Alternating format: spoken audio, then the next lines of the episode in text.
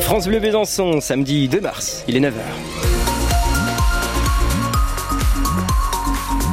Les infos en commençant par la météo avec vous, Philippine Thibaudot. Bonjour, Philippine. Bonjour Louis, bonjour à tous. Côté température, les maximales 14 degrés à Vesoul, attendu dans la journée, 12 degrés à Besançon, 11 à Dole et 11 également à Pontarlier. Ah, rien à signaler en ce moment même sur les routes en Franche-Comté. Vous roulez sereinement en cas de problème. Vous n'hésitez pas, vous nous appelez 03 81 833 111. Vos informations sont les informations de France Bleu Besançon. C'est un tremblement de terre dans le monde de la cuisine. La famille Loiseau fait ses valises, quitte Besançon et part s'installer Un an après l'ouverture médiatique du restaurant L'Oiseau du Temps, place de la Révolution à Besançon, la chef Blanche Loiseau part à Tokyo. C'est le premier restaurant du groupe à l'étranger. Et les clients du restaurant de Besançon ont appris la nouvelle hier midi, pas inquiets pour un sou de ce départ. Mais écoutez, c'est très bien. Il faut, ouais, il faut s'ouvrir au monde. Après, c'est à son équipe hein, d'assurer euh, la relève et puis d'assurer le, le, nom de, de, Bernard Loiseau dans la cuisine. Hein, ouais, voilà. Aujourd'hui, hein, ça s'exporte hein, aussi. Il y, a, il y, a, des restaurants gastronomiques où c'est le chef qui fait tout, là ou la chef qui fait tout. Et puis, si vous prenez les grands noms français, ben ils ont des chaînes euh, internationales. Non, non, ça ne changera rien parce que l'équipe en cuisine euh, sont des gens qui savent cuisiner. Je pense que si elle a porté sa pâte au restaurant tel qu'il est aujourd'hui et qui continue de tourner selon, euh, selon ce qu'elle euh, ce qu'elle voulait euh, qu'elle a d'autres choses à faire à Tokyo, bah, qu'elle se fasse plaisir. Moi, ça changera pas forcément ma fréquence de fréquentation du restaurant. Et le restaurant va continuer à tourner aussi parce que c'est le second de Blanche Loiseau, Léo Pujol, qui prendra les rênes du restaurant à Besançon. La moitié des départements va désormais participer à l'expérimentation de la réforme du RSA. En gros, les bénéficiaires ne pourront plus toucher l'argent euh, s'ils n'effectuent pas 15 heures d'activité ou de formation par semaine. 29 nouveaux départements sont concernés par l'expérience lancée en décembre 2022, notamment le nord de la Franche-Comté. Une bonne nouvelle pour la clôture du Salon de l'Agriculture, un accord sur le prix du lait entre le géant Lactalis et ses producteurs. C'était l'un des points de friction de la crise agricole ces dernières semaines. Lactalis a d'ailleurs été la cible de plusieurs actions des agriculteurs. Les deux parties se sont donc mis d'accord hier sur un prix à la tonne, mais Grégoire Lecalot, est-ce que ce sera suffisant? Il est en tout cas au-dessus de ce que les agriculteurs obtenaient ces derniers mois. En janvier, Lactalis payait 405 euros la tonne de lait à ses fournisseurs, un prix qu'ils jugeaient très insuffisant pour couvrir leurs charges, se dégager un revenu et payer leur protection sociale. L'énervement est monté d'un cran avec la mobilisation du début de l'année. Le stand de Lactalis au Salon de l'Agriculture en a fait les frais. Il a été en partie recouvert de fumier, puis quelques jours après brièvement occupé par des militants de la Confédération paysanne. Malgré la tension, des négociations ont commencé le 29 janvier pour aboutir hier donc. L'accord trouvé fixe le prix de la tonne de lait à 425 euros, soit 5 euros de mieux que la première proposition du géant laitier, un prix qui couvre les trois premiers mois de l'année.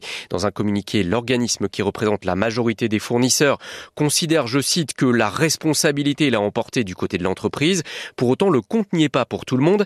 La Confédération paysanne demandait 450 euros la tonne. Pour de nombreux agriculteurs, l'accord d'hier est un premier pas, mais pas une fin en soi. Et après les visites des ministres de la Transition écologique et de l'agriculture, Christophe Béchu et Marc Fesneau visés par des sifflets des G2, des G2 au salon de l'agriculture autour de la nouvelle tête de liste aux européennes du parti présidentiel Renaissance.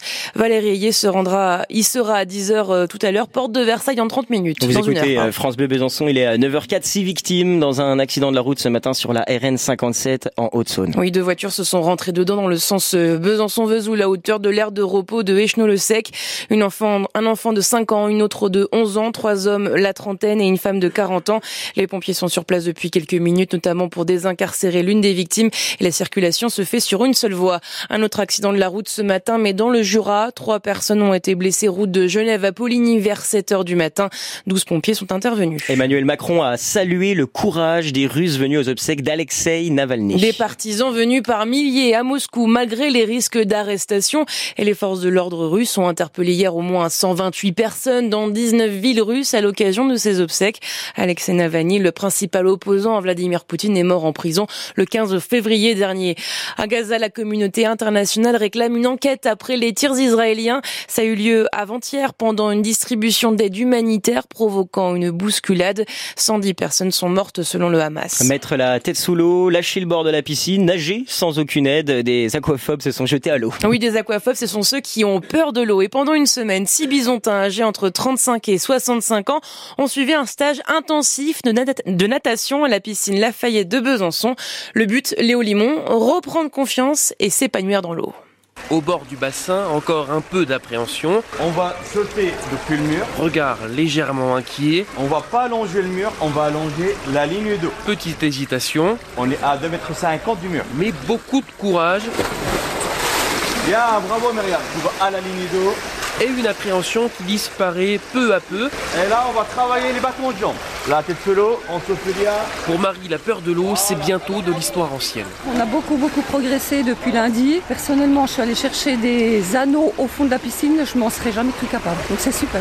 L'aquaphobie, des peurs venues de l'enfance ou de traumatisme, dur à surmonter.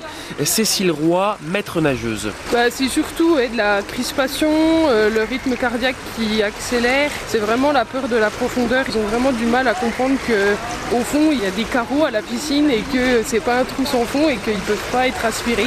Des craintes donc que les stagiaires ont bien réussi à surmonter. On était au petit bain la première séance et aujourd'hui là on est dans le grand bain sans aide, euh, ils peuvent nager euh, sans le mur donc c'est vraiment cool. Ouais. Alors certes il y a encore du travail, les stagiaires ne doivent pas relâcher leurs efforts. Marie-Jo en a bien conscience. Je pense qu'il faut un petit peu entretenir le processus. Pour cet été à la mer, ça sera bien. De nouveaux cours sont proposés les trois derniers mercredis de mars et pour les deux premiers du mois d'avril. Voilà, vous pouvez revivre ce cours intensif sur francebleu.fr Besançon. On vous a mis les photos. En biathlon, les francs-comtois n'ont pas brillé hier pour la Coupe du Monde à Oslo. En individuel, 13e place pour Lou Jean Monod-Laurent, 14e place pour Quentin Fillon-Maillet. Ils auront quand même l'occasion de se rattraper aujourd'hui avec la Mastart.